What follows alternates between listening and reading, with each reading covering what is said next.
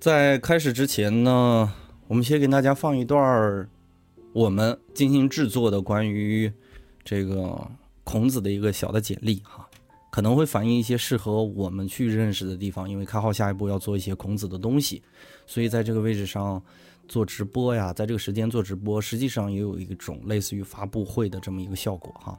先听一段我们录好的音吧。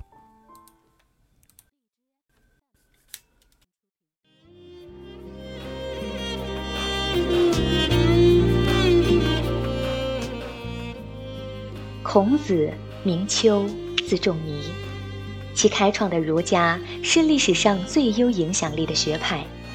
孔子一生教育的弟子多达三千之余，其门下最出名的当属七十二贤，包括颜回，被称为父圣，是历史上公认思想境界最接近孔子的人。孔子的弟子分布于商界、政界。历代王朝对孔子的评价也是非常之高，孔子被称为天纵之圣、天之木铎，尊奉为大成圣之先师，是历史上唯一一个在死后两千多年依然被尊称为圣人的人。孔子代表的儒家早期经典为《易》《书》《诗》《礼》《乐》《春秋》六经，因为乐师传了，只剩下五经。而易书诗的历史又超过儒家，礼是当初社会礼仪的总结，所以严格意义上来说，虽然孔子教学用六经，但事实上儒家本土著作只有《春秋》。直到南宋时期，才形成现在看到的儒家十三经，分别是《诗经》《尚书》《周礼》《仪礼》《礼记》《易经》《左传》《公羊传》。《谷梁传》《论语》《尔雅》《孝经》《孟子》，其中《左传》《公羊传》《谷梁传》是为了补充《春秋》而作。关于《春秋》的作者，相传是孔子。御书房也支持这一观点，并且在接下来的日子里，开号会尽量为大家阐述其中的大意，借助三传理解孔子那声叹息：“知我者。”其为春秋乎？罪我者，其为春秋乎？这个任务非常艰巨，开号会努力的做出来，还请各位听官支持开号的解读，也谢谢大家一如既往的支持。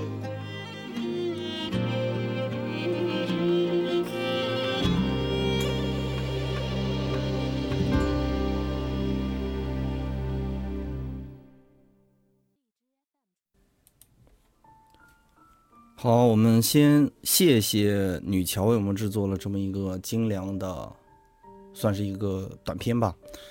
它其实很系统的介绍了孔子以及儒家在我们这个汉族文化或者在我们这个华夏文化中的一个地位。实际上，孔子我们传统意义上理解的，包括有很多的孩子在读书的时候，感觉孔子就是一个必须要背的人物，对吧？他字什么名什么，对吧？这些东西都需要记住。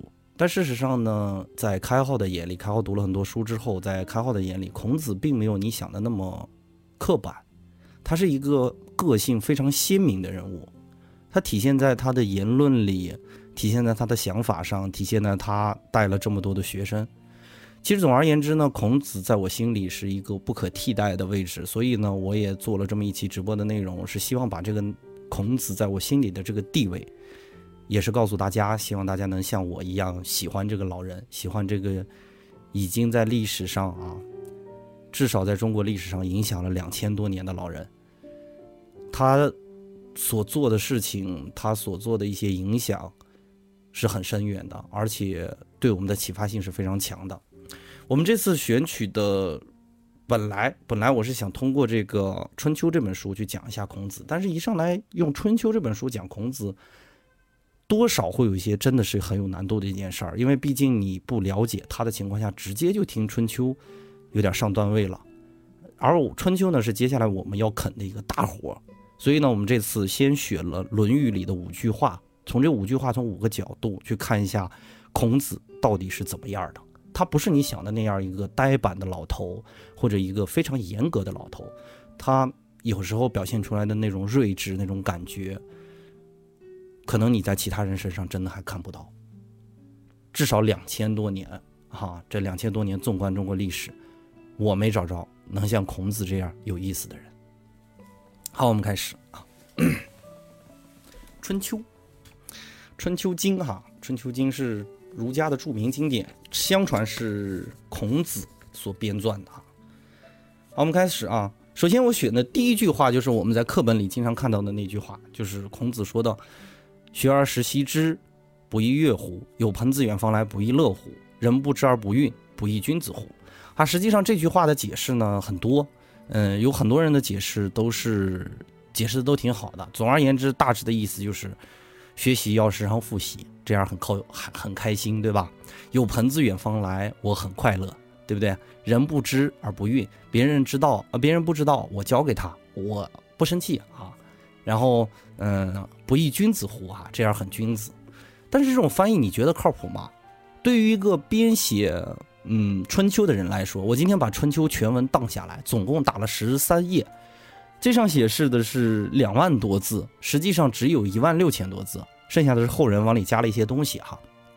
比如隐公什么元隐隐公元年这样的字样，实际上，嗯，你从这么少的字里，你就能看出一个问题来，那就是孔子对用词是非常精良的。他有一个著名的春秋笔法，什么意思呢？就是他在写这个春秋的时候，坚决不用废话，全部都是用的最关键的东西。最厉害的地方能做到一字春秋，一字褒贬，就是我评价你这个人，我。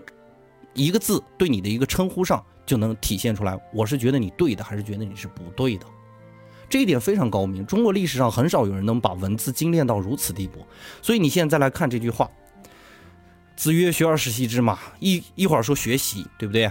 一会儿又说交朋友的事儿，最后又说自己的教育理念。你不觉得这老头是不是精分了呀？怎么一会儿的功夫，三个角度的东西放到一句话里去说呢？你不觉得很诡异吗？包括孔子对于文字啊，或者对于文学的要求非常非常高。他曾经说过这样的话，就也是在《论语》里啊。他说：“子曰：弟子入则孝。”什么意思呢？就是弟子在家的时候，弟子是指跟我学习的人。弟子入则孝，在家的时候要孝顺父母；出则悌，就出门要照顾自己的兄弟；谨而信，做事要严谨，而且要讲诚信；泛爱众而亲仁。什么意思哈？泛爱众就是对大家都要有善意，而且自己内心要向往仁义。当你全部做到这些的时候，行有余力。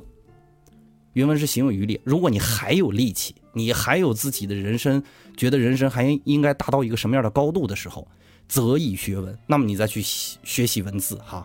孔子对这个文呐，对于文学这方面东西要求非常高的。他不会说这样一句前后之间没有任何逻辑的话，所以我们假定一下，我们当初学《论论语》的时候学到这句“学而时习之，不亦乐乎”这句话，其实有三种可能性。第一种可能性是他的学生给他杜撰上去的，这不是孔子的原文，对吧？第二种可能性是他学生在记录的时候出现了一点小问题，是这个意思，对吧？第三，那肯定就是孔子脑子出问题了。我们排除一下，首先杜撰的可能性比较小一些，因为《论语》的修撰不是一不是他某一个弟子做的，而是嗯阶段性的被很多个弟子拿起来给修撰出来的。也就是说，这种错误记载的可能性是非常小的。所以这句话我们假定它啊，我们假定它就是孔子说的。然后呃，那么孔子的学生记录错误有可能吗？也有可能。但是我刚才也说了嘛，有很多人在分段时间内记录，肯定会有修正，所以这句话错误的可能性不太大。第三种可能，那就是所谓的，呃，孔子脑袋出问题了。其实事实上不是这样的，事实上是孔子的思维，孔子思维环境和我们有一点小小的差异。这话怎么讲呢？我给大家梳理一下哈。你会发现他第一句话的时候说的是学习要时常复习，对吧？第二句话说的是。朋友从远方来。第三句话说的是“人不知而不愠”，别人不知道，我不生气。如果你把它当做一个拼图来看的话，当做孔子脑子里的三个思绪来看的话，他们之间有什么因果关系吗？然后开号做了一些简单的拼装之后，得出这样一句一个结论来，叫如果这个句子这样去读，就很有意思。学而时习之，有如有朋自远方来；学而不时习之，人不知而不愠。不亦乐乎？不亦乐乎？不亦君子乎？听不懂不要紧啊，我跟你讲。孔子说学习要时常复习吗？是不是像跟朋友之间要来回走动一样？如果不走动，朋友就生疏了；如果不复习，你学习的东西就忘掉了，对吧？如果你不复习呢？你来问我，我会生气吗？我不会啊，我会教给你啊。所以我很快乐啊，所以我很愉悦啊，所以这就是我的教育方针、教育理念，这是我的君子之道啊。如果你把他这几句话进行拆分、重新组合之后，你会发现，其实孔子在说这句话的时候，并不是一定意义上想让我们想那样精神错乱，而往往是他的脑子进行了几次跳跃而得出的一个结论来。孔子很善于用比喻的呀，在《论语通篇》里，孔子到处都是关于比喻的这个内容。明白我的意思吗？所以孔子很可能把学习这件事情做了一个象形和比喻。孔子的东西就像是被打乱的拼图一样散碎在那儿，他的思绪可能会因为自己的这种，嗯，在一定程度上我的思维跳跃太快而出现错乱。比如开浩有时候说话的时候会出现有两句话合并成一句话的情况，他有可能就是在强调这种关系而忽略了语言本身的逻辑。所以这句话正确的解析方式应该是孔子做了个比喻，他把学习比成了朋友之间的来往，这样我们就能读得懂了，就不会出现那种我们觉得孔子是有精分的这种状态哈。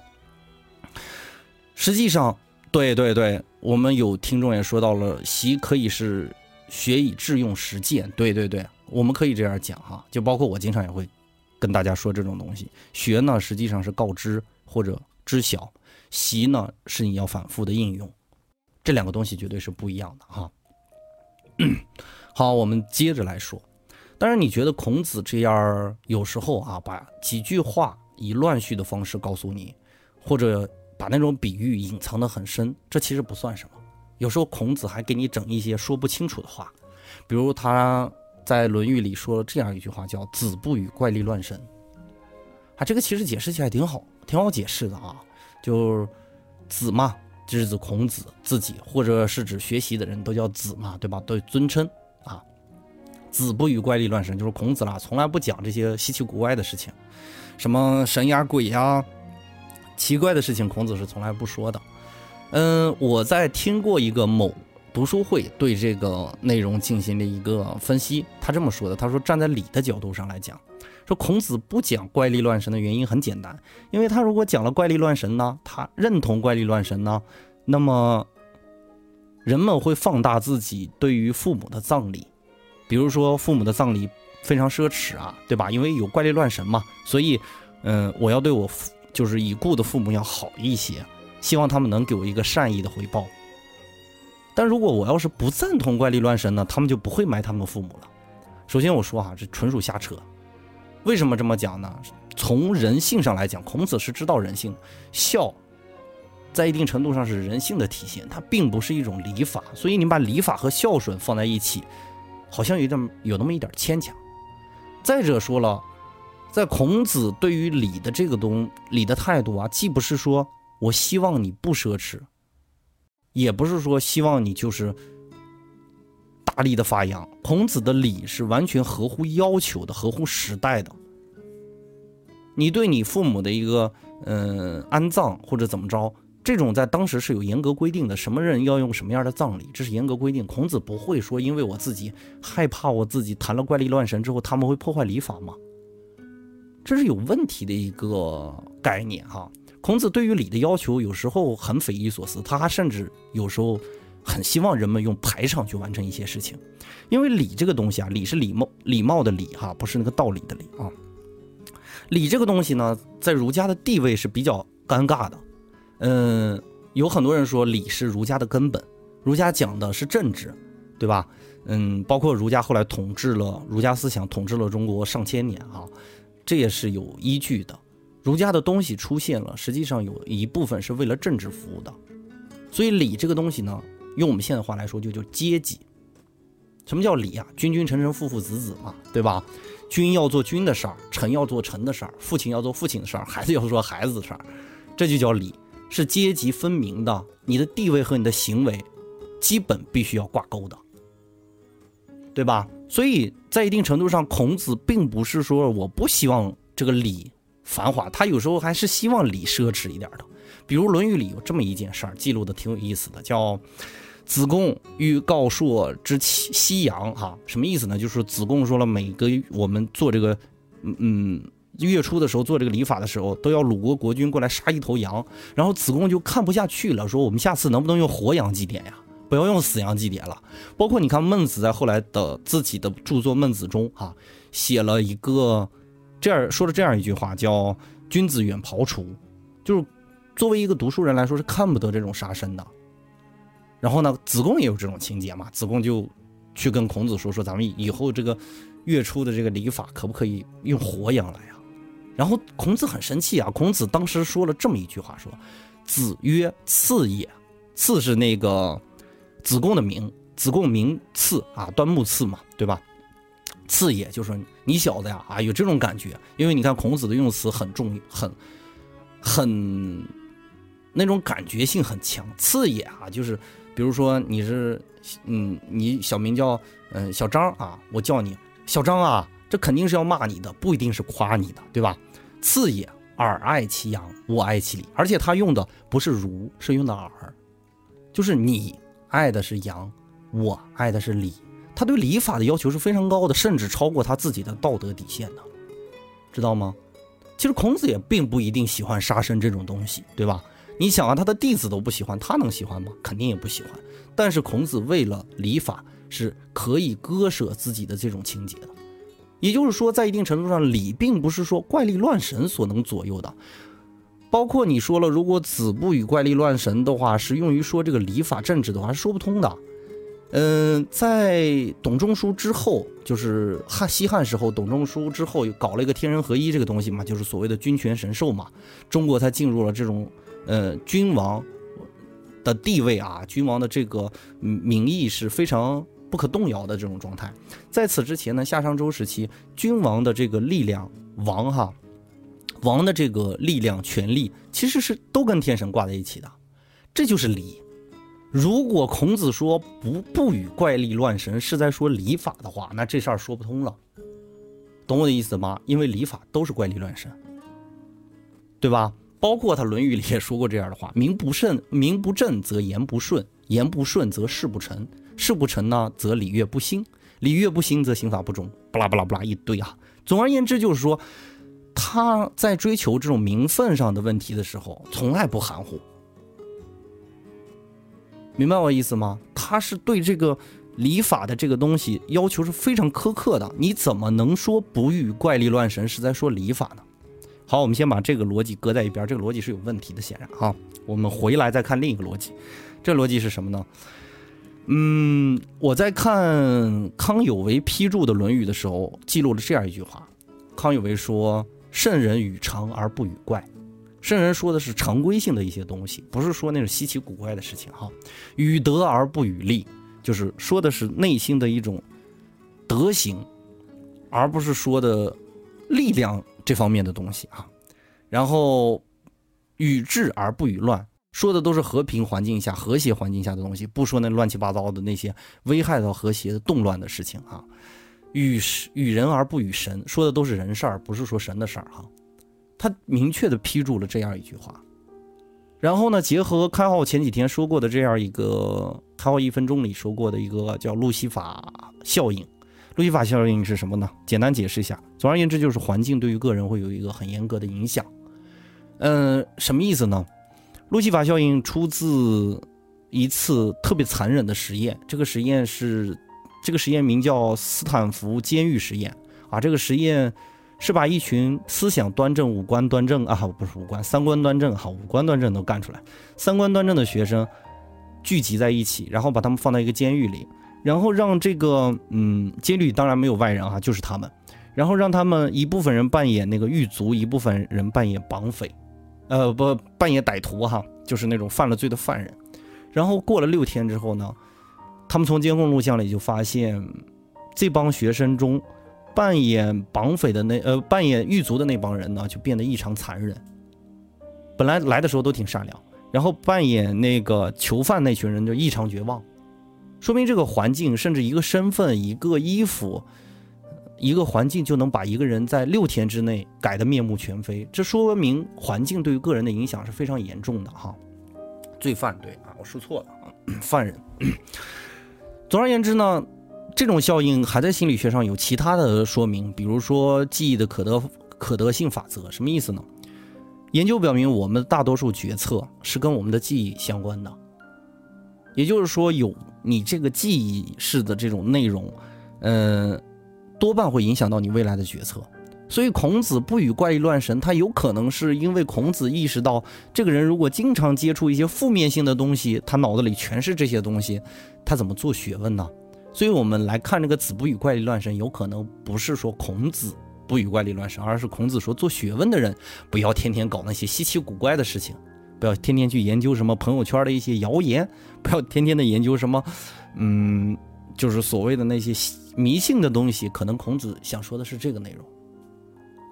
他并不是在说礼法，而是要保持自己内心的一种纯洁。包括我们后来的一个特别出名的一个学者啊，当然他也是个政治家嘛，叫曾国藩嘛。曾国藩写曾国藩的那个，曾国藩在自己的家书啊，给孩子的家书，包括一些其他的著作里都提到过专敬纯一。就是说，在做学问的人呢，内心要保持一种纯洁，不要天天看那些稀奇古怪的事儿。这是有一定的根源的。很多人，很多包括中国的这种传统的学术家都认为，在学习的时候就想学习的事儿是最好的。所以“子不语怪力乱神”不是说礼法的问题，而是孔老爷子警告给所有的学生，我们要保持内心的一个纯洁，仅此而已。好，不要把它给过度曲解了。但是你觉得这么一个人很有才华或者很有才能啊，《论语》《论语》里经常说的孔子的那些快人快语的一些话，看得我们都很爽哈。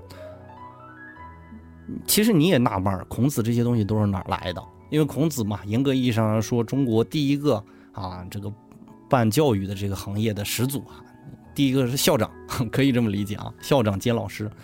在他之前呢，没有人把教育这个东西系统化。如果我们能够找到一些关于孔子对于自己的这个多才多艺的一种解释的话，或许对于我们是有一些帮助的啊。我们来看一段《论语》里的原话哈。原话是这样的：太宰问于子贡曰：“什么意思呢？就是说这个太宰啊，有个人叫太宰嘛，问子贡说：‘夫子圣人与何其多能也？’他说：‘夫子呀。’你们家夫子啊，夫子就是你老师啊，你们家老爷啊，老师是圣人吗？怎么这么有才呢？啊，子贡回了这样一句：“故天纵之将胜，又多能也。”子贡说呢，就是说是老天爷让他这么牛的，不是他要这么牛的，所以他这么有才。然后这个孔子听了之后呢，就说了这样一句话：“说太宰知我乎？说太宰知道我吗？认识我吗？百度过我吗？了解我吗？” 哈，总而言之就是这个意思哈。武少眼界，故多能避事；君子多乎哉？不多也。啥意思呢？就是说，嗯，孔子说这句话的意思就是，我小时候的地位并不是像现在这么好啊，所以我啥事儿都干，为了谋生嘛，啥事儿都干。在干的这些事儿的过程当中呢，啊，我就学了很多的技能。你说这个东西多吗？一点都不多，这就是我的求生的技能而已。其实这句话，总而言之，历史上没有太多的歪解或者什么。但是开号找了一些其他的资料，比如《易经》啊，《易经系辞》里，啊，《系辞》里说了这样一句话，叫“形而上者谓之道，形而下者谓之器”。什么意思？不要紧，你先放一放啊。《论语》里也说过这句话，说“子曰：君子不器”。什么意思的？再结合上面我们刚才给你解释的那个，孔子为了谋生而做了很多很多的事情，学了很多很多的小技小技能、小技能、小技巧。这其实反映了孔子的一个学习的理念，在生活中去寻找学习的灵感。因为你看《系辞》里记录的大多数，相传啊，相传是记录孔子的门人以及孔子的学术。所以说这句话我们可以约等于啊，就是形而上者谓之道，形而下者谓之器。约等于是孔子说的，可以吧？孔子的理念其实很简单的，孔子把我们做的事情、想事情分为几个档次，比如我有什么理想，我有什么梦想，这个档次叫道，因为它特别高嘛，对吧？它涉及到你三观方面的东西，特别高，叫形而上，叫道啊。形而下者谓之器。什么叫形而下者？技能技巧，这叫器，就是器具的器，器皿的器啊。孔子把一些具体做的事情叫做器，但是呢，他在《论语》里又提到了君子不器。然后他又在《论语》里说了，说吾少眼界，故多能鄙事。就是我小时候很凭借，所以做很多的手，就是各种技巧的活儿。其实反映的并不是说孔子这个人好像。感觉这句话挺挺矛盾的。首先，第一点，孔子是提倡这个形而上者，对吧？老想理想、老想梦想的人，孔子是认为这样人是对的。但是呢，因为什么呢？因为他说形而下者谓之器，后来又说君子不器嘛，对吧？但是呢，他之前又说自己的这种圣人的这种多才多能，是来自于我现实生活中曾经受过的苦。但是我们把这三条线仔细梳理一下，能得出这样一个结论来。我把这个结论给你梳理一遍啊。孔子把人的行为分为道法，呃，道或者器啊，没有法和术啊，法术这是我们后人补充的。道和器，意思就是说呢，我想的高点就叫道，想的低点啊，落落点地叫器。但是他又说了，君子不器，我们可以不要解释为君子不去做那个低端的事情，而是说君子不要把自己囚禁起来。在做低端的事情的时候，就好好做低端的事情，不要老想高端的事情，把自己踏实下来。这可能是孔子要说的事情。然后我们这个逻辑就能讲得通了吧，对吧？我们把行为分为几个档次，对吧？最下层、最落地的解决具体生活问题的这种，呃，方式，叫做气，对不对？然后孔子说了，在你做这个事情的时候呢，不要想多的事情，就好好做这个事情。这样才能多才多艺嘛。这三句话结合起来一去理解的时候，你就很清楚。这个现象很好理解，就比如我们大学刚毕业的时候，有很多大学生刚毕业的时候，希望做一个领导管理啊，想做一个人上人呐，这种心情、这种愿望谁都理解。但是呢，往往是可以做那种最简单工作的人，才容易更好的步入社会。就包括我跟一些刚毕业的孩子说，他们说说我去事务所里，因为我之前在事务所里实习过嘛。然后他们说：“我在事务所里，你有没有好建议给我能？”开号，我说：“你去了之后，你就做点别人不愿意做的事儿，比如一大早去了把办公室给人打扫了，对吧？因为大家都是会计事务所嘛，都是靠脑子去挣钱的人，往往你做点体力的活会非常招人稀罕。你早点去把地扫了，你给人家把水烧上，对吧？谁水没了，你站起来给人家打一杯，这些很简单的行为，这就叫补气。”不要一去了就觉得我是个实习生啊！我未来是要帮别人去做账的，我未来是要帮别人避税的。我为什么要去给别人打水呢？这就叫把自己弃了，知道吗？把自己变成了一个器皿。你只把自己固定在某一个行业、某一个行为上，那你就不能做过多的事情让自己提升。往往是那种多余的事情为你带来的效果，帮助是非常大的。所以老板让你干嘛，你干嘛去，好不好？既然你选择了打工这条道路。对吧？有时候听听老板的话也未必是一件错事儿。不要老想到自己的个性应该得到宣扬，实际上你先要努力的去融入这个社会。只有你活下来你的，你的个性才有价值。如果你一直对所有人说不不不，我不做这个，我不做那个，那么谁让你活下？谁给你空间活下来呢？这才是孔子要说的。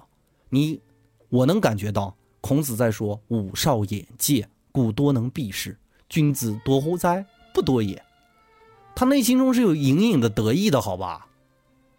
他在说这句话的时候是有满满的得意啊！哎呀，我小时候那个生活呀，过得非常不好，啊，所以呢，我做了很多事情。你觉得这就是我的才能吗？根本不是嘛，一点都不多嘛。孔子是在假谦虚，你能看得出来吗？这是孔子说的。他在说这句话的时候，那种骄傲感，那种自己曾经受过的磨难对他人生的帮助成长，是别人比不了的。就包括我自己啊，我闲下的时候跟朋友们在一起的时候。去开玩笑的时候，我经常跟大家开玩笑，我也会说我自己的过去受到的一些坎坷啊，比如啊，我以前有些老板都不喜欢要我，但是你看我现在自己做的也挺好，其实是内心有一种骄傲感的。孔子也是人呐，这种骄傲感就体现出来了。所以呢，如果你希望你未来可以跟别人去吹这个牛，你现在多吃点苦，无可厚非啊。这是孔子的第三句话啊。第四第四句呢，可能你现在一直看到是一个智慧老人的形象。第四句我颠覆一下你的形象啊。孔子说了这样一句话：“子曰：‘朝闻道，夕死可矣。’什么意思呢？传统的翻译是这样，就是说早晨我闻到了啊，就是闻是听的意思。我早晨我听说了，理解了这个道义了，对吧？我们把道泛泛的翻译为道义啊。其实他这个翻译特别难翻译，这个道字，每个人几乎翻译这个道字都不一样啊。”然后孔子说：“早晨我听说到了，晚上就可以去死了。”有很多翻译是这样翻译的，但是事实上是是这样吗？这给人感觉像不像一个原教旨的什么恐怖分子啊说的话？我早晨知道到了，晚上就可以去死了，这完全不是一种正常人的思维模式啊！这跟这个睿智的老人好像是有一些区别的。首先，我们来看一下这句话是有点问题的。这句话本身是有点问题的，我再读一遍啊：“朝闻道，夕死可矣。”如果他说晚上就可以去死了，那为什么不说“夕可死矣”呢？为什么要说“夕死可矣”呢？所以这个理解肯定是有一些问题的，对吧？嗯，我们假想这样一个环境啊，孔子寿高七十三才才离离开的人世啊，他的很多徒弟，他的儿子都比自己走得早。知道吗？所以孔子在这个过程当中呢，他其实体会了太多的生死离别的这些问题。什么意思呢？孔子在看到颜回死了之后，他会不会想自己在死前会想什么？包括我们自己也经常会想，我们在死前会想什么？我们每个人可能死的时候都会有遗憾，遗憾体现在哪儿呢？体现两点，第一点叫不知道的事儿，对吧？第二点叫没做过的事儿，这两点往往会形成你的遗憾。孔子是个求知欲非常旺盛的人，所以呢，他把这种死之前的遗憾，泛泛的去划定为自己不知道。对于一个老师或者对于一个学者来说，不知道才是最可怕的，对吧？所以呢，孔子说了这样一句话：说朝闻道，夕死可矣。就是我早晨我听说到了，夕死啊，晚上死的时候可以啊，我就没有遗憾了。如果你这么理解这句话，就没有那种。一个彪子的那种感觉，对吧？我们一说这句话的时候，总感觉孔子是要殉道去啊。早晨闻到道了，下午就去死啊？不是，完全不是这样的。孔子是说我人生没有遗憾了。换而言之，在孔子死后几千年啊，中国本土出现一种很牛的一个宗教，叫佛教。我们都知道啊，佛教讲的这样一个哲学概念啊，这概念是什么什么呢？说生命是不以日计的。我们老说生命是以日啊，我们有几天或者以年、以月计。实际上，佛家不讲这个的。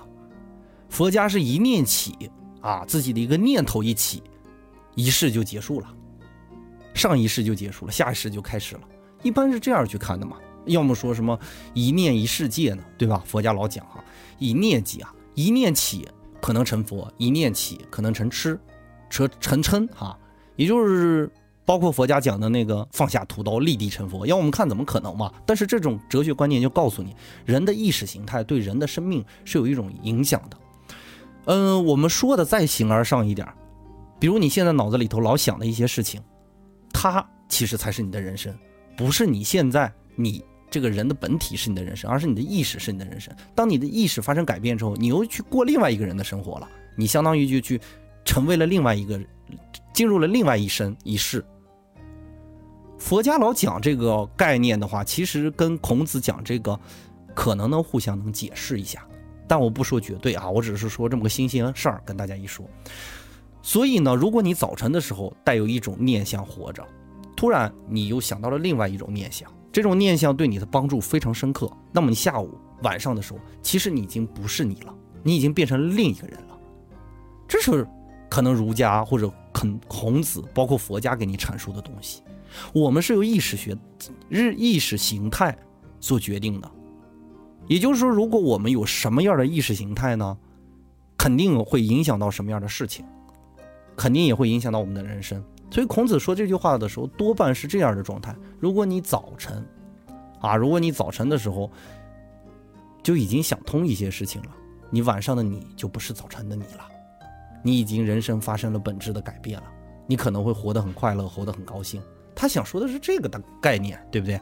他并不是要说的所谓的我早晨听得到了，晚上去殉道去，不是那个意思啊。孔子虽然是一个性格非常明显的一个汉子，但也不至于傻到这个程度去啊。我喝口水歇一下啊。今天可能讲的有点快了啊，估计再有半个，再有二十分钟，我们内容讲完了。就讲孔子的时候特别激动。看看大家的留言吧，然后我也缓一缓，稍微缓定一下啊，定定神。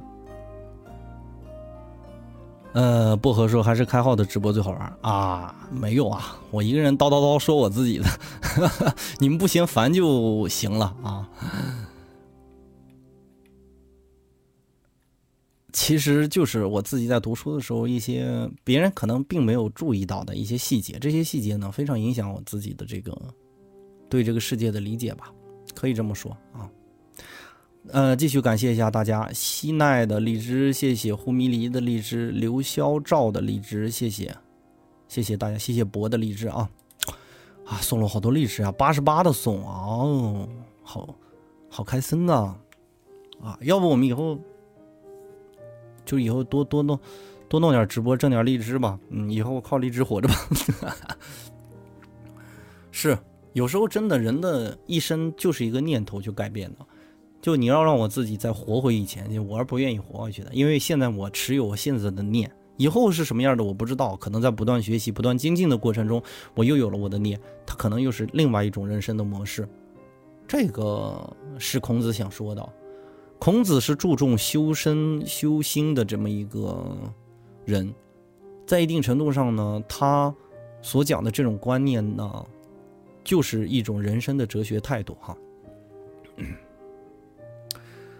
正念的奇迹啊，正念，正念这个词我最早看到的是在，嗯，福尔摩斯思考术啊，这个我们内容可能会以后也会找一些，呃，找一位啊。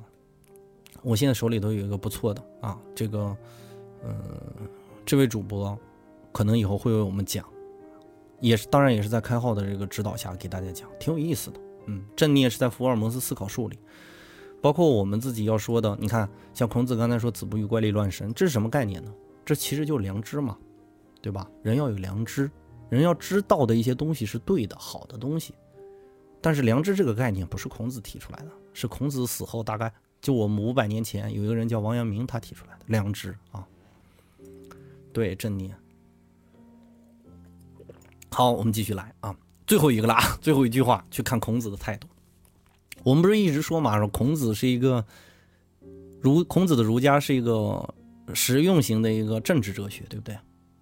我们有说这样的话，刚才对吧？除了教育自己的人的这个行为方式以外。实际上，在一定程度上呢，还有说学习态度，还有就是教育，呃，还有就是政治理念。这个政治理念体现在哪儿呢？体现在一本跟政治毛关系都没有的书上。这本书叫《诗经》啊，也叫《诗》。卡了。诗呢，按我们的传统学术上理解，诗是记录人民生活方式的这么一个著作。你们都知道啊，“窈窕淑女，君子好逑”就是出自诗嘛，对吧？诗里说，比如我们老说的那个，嗯，那叫什么？我之前歪解那句话，哎呀，一时脑子懵，想不起来了。嗯，对于执子之手，与与子偕老，啊，这句话其实也是出自《诗经》的，当然是描述战友的，不是描述爱情的。好，总而言之呢，《诗经》大多是描写人和人之间的。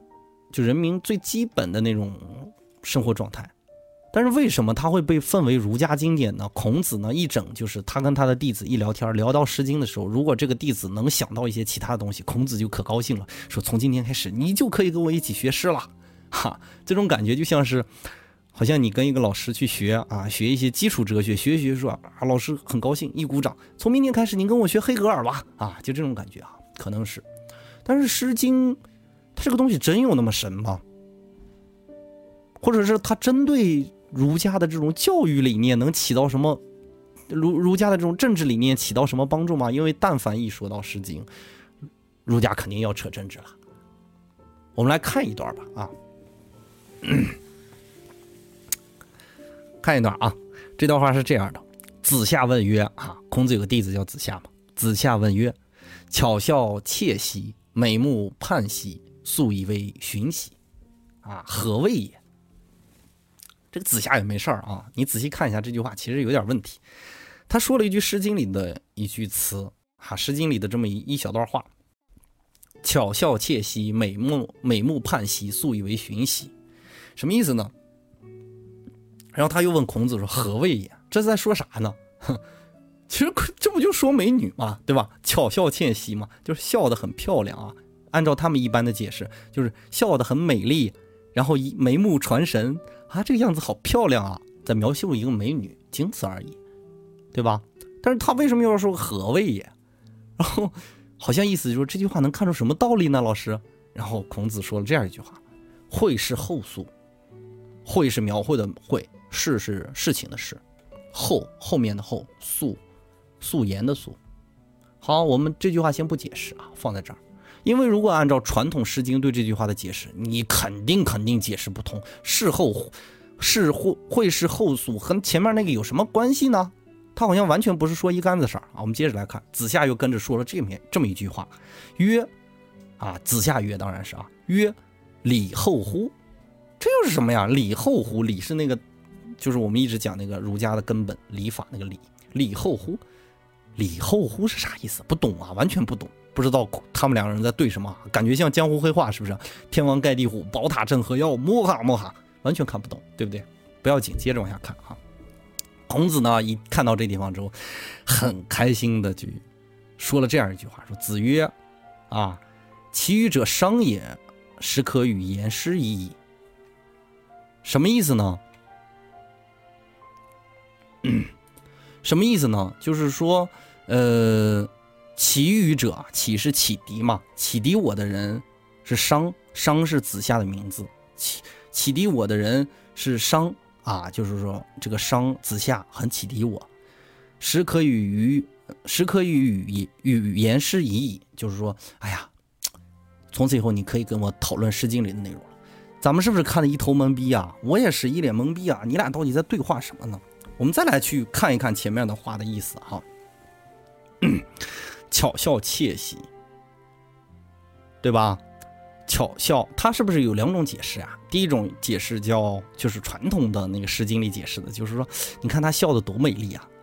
但是你如果把窃作为一种名词来解释呢，什么意思呢？巧笑啊，这个笑容好看，是因为他长得好看。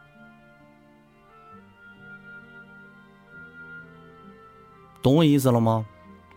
接着往下看啊，不懂不要紧。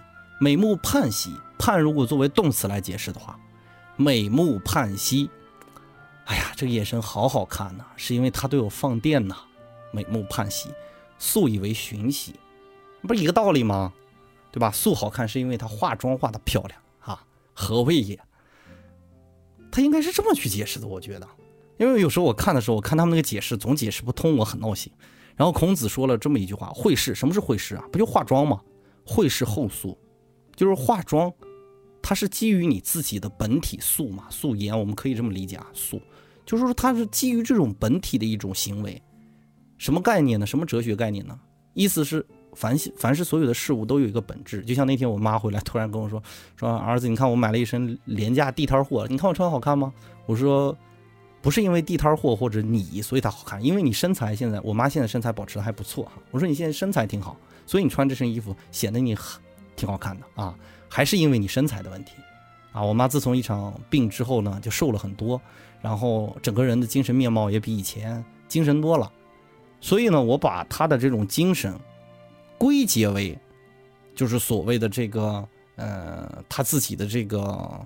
本身的这个呃，我把它现在呈现出来的美丽，或者它呈现出来现在状态挺好，归结为它本身的精神状态比较好，这可能是孔子要说的，因为他后面又说了这样一句话：“礼后乎？”啊，礼是在后面的吗？什么意思呢？礼是在什么后面的呀？你可以大大胆的去推断一下，礼是在政治之后的，政治之后，政治就是要讲阶级的嘛，没有阶级搞什么政治嘛？一拨人统治另一拨人，就这么个道理嘛，对吧？这就是政治嘛。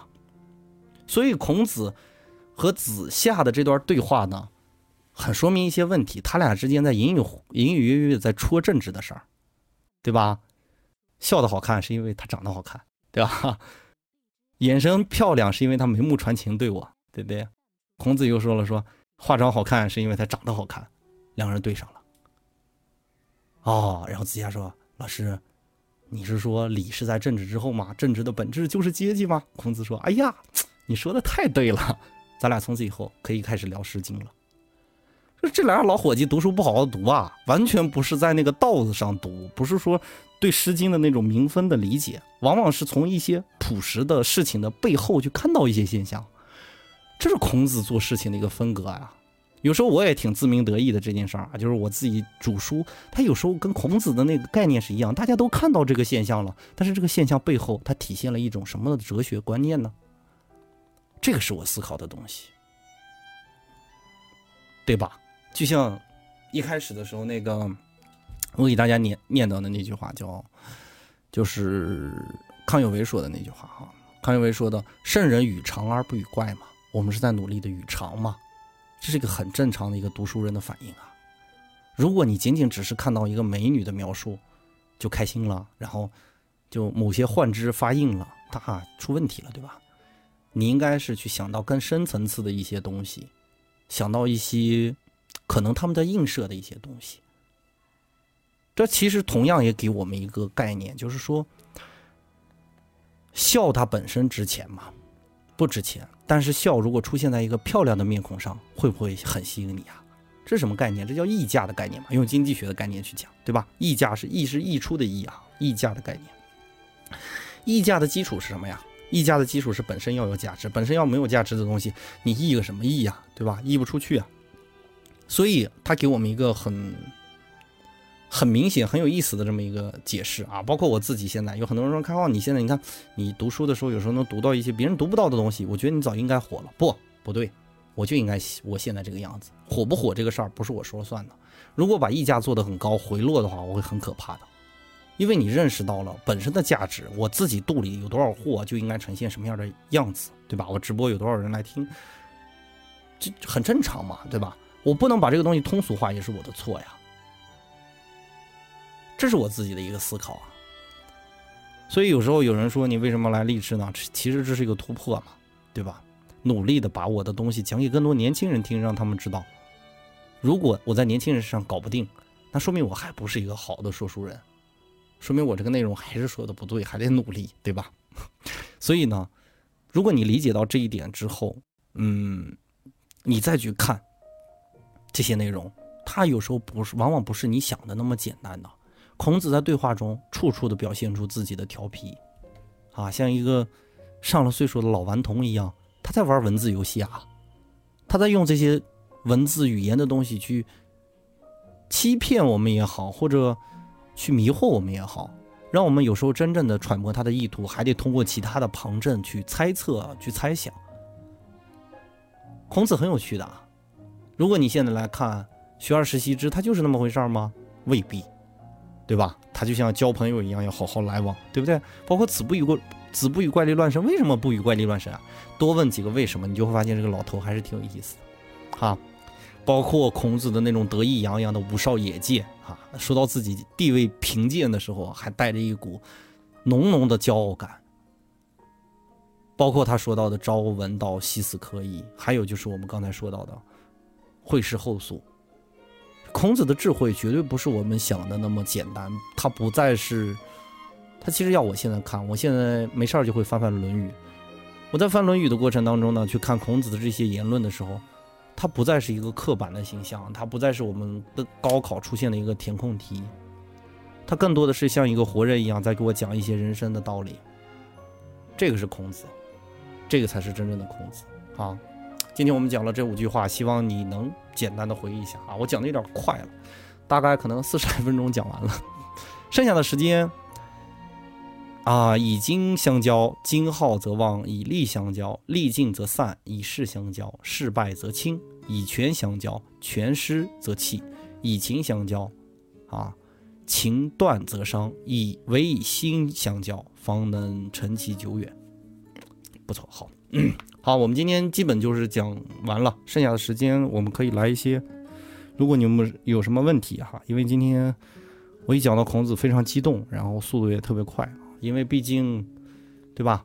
每个读书人都把孔子分为祖师爷嘛。嗯，虽然在一定的社会环境下的时候，孔子有一段时间没怎么受到我们的待见，但是总而言之，孔子对我们的影响还是很深刻的。包括我之前听过一个演讲，是邓小平的翻译啊，是张维为教授啊。上海复旦大学的一个教授张维为教授，嗯，他说过这样一句话：说，经历了多少几千年，啊，经历了这两千多年，实际上我们现在依然是儒家集团在统治的。不要小看儒家对于人的影响啊！我们随便说哪句话都有可能是儒家经典里出来的。我们受儒家的影响特别深刻，所以有必要了解一下我们那个祖师爷他到底说的是什么。接下来呢，我可能啊看看我们这面的规划，嗯，我尽量吧，因为现在我两个策划，一个策划刚考完试，需要让他他考了一个执照啊，专门去考一个执照去。然后另一个策划是我今天刚刚跟谈妥的，是我的小师妹啊，嗯，可能有些伙伴知道，听御书房听时间久了，知道我身边有这么个人叫小师妹。小师妹呢，主要策划的是经济学方面的一些东西，然后。另一个策划瑶瑶啊，瑶瑶刚考完试，她策划的可能偏重于心理学、社会学方面的一些东西，嗯，包括一些就是我们传统意义上对于一些生物学的东西啊，这些瑶瑶是比较擅长的。然后我们同步的去进行吧，嗯，看完安排，如果安排得当的话，我很希望我自己能把《论语》捡起来，好好的理解一遍。也是把它做成节目的形式呈现给大家。还有就是，可能我下一步要做的是关于春秋，就是孔子写的那本很玄的书啊。我我刚刚打印好啊，在我桌子上放着呢。春秋呢，这上写诗的字数大概两万字，但实际上只有一万六千字。一万六千字的东西写了，写了二百年的历史。第一年不足二百字，二百多字。实际上描述了整整一个一年哈，那个熊毅也做过一个统计，就是几个字就描写一个月哈，平均每个月是几个字，一天是不足几个字哈，是这么一个状态，一天都不足一个字。所以呢，他讲的东西肯定需要我们再去理解一下。嗯，我呢也是买了很多的材料去旁证它，这个内容非常复杂啊。我们之前那个一开始的时候孔子的介绍的时候也说到了。这可能是接下来我的主要任务啊！我们也是希望能，即使我这个东西就是不卖座，咱们也有像微微呀、像瑶瑶这样能做起一些很实用性的学科供大家去享用。好，我只要有了策划，我就敢干这种不上座的买卖，因为我自己啊，我自己比较任性。我之前之前去年到今年做过一档节目叫《春秋大义》啊，这本书好糟透了。根本没人听，讲它确实很有意思，全是思想界的一些东西。没事儿动动脑子，谁爱动脑子呀？不爱动脑子。而且这东西不会教你怎，不会直接教你一些社会现象，不会告诉你什么。它往往是一些子学啊，包括嗯诸子百家学科的这么一个思考。这种思考是纯脑力的思考，是很抽象的，没什么意义。所以我把前两部下架了，第三部啊，我开始用。下我是存着的，因为他讲老子《道德经》的，我的听众里有一波还挺喜欢老子的，所以就放在那儿挂着，让大家去听一下，啊。但是呢，以后如果要是我们天天能保持每个每一周啊，能保持这么两期非常实用性的学科学科的这么一个更新，那我自然而然是赶上这种内容的，这个大家放心，肯定跟大家保证啊。今天就到这里吧，然后我看你们有没有什么问题啊。再次感谢一下大家的这些。各种荔枝啊，好，热热正好到家了，我们就到这儿吧。然后，自从听了开号御书房，媳妇儿缺不缺我不知道啊，但是至少你缺媳妇儿的时候不会那么难受了。最后再说一点吧，好不好？其实我们每个人在处理工作的时候状态都差不多的，很投入，很努力。我们唯一的区别是在面对自己无聊的时候你在做些什么。有的人无聊的时候在读书，有的人无聊的时候在学习，而你无聊的时候选择了刷朋友圈、去夜店，对吧？然后和一些人混在一起，那么你的人生和他的人生已经产生了变化。如果你无聊的时候，我建议听一下开号的御书房，因为开号在无聊的时候就会做御书房。我也是个很无聊的人，做了这么多东西。谢谢大家，今天就到这里吧。感谢大家来这儿听开号瞎扯，扯了一个多小时啊！希望给大家带来了一些想法啊，或者一些感受。稍后我会把直播的音频上传上去啊。还是那句话，开号御书房，不一样的煮书方式。感谢大家宝贵的时间，我们下个礼拜日再见。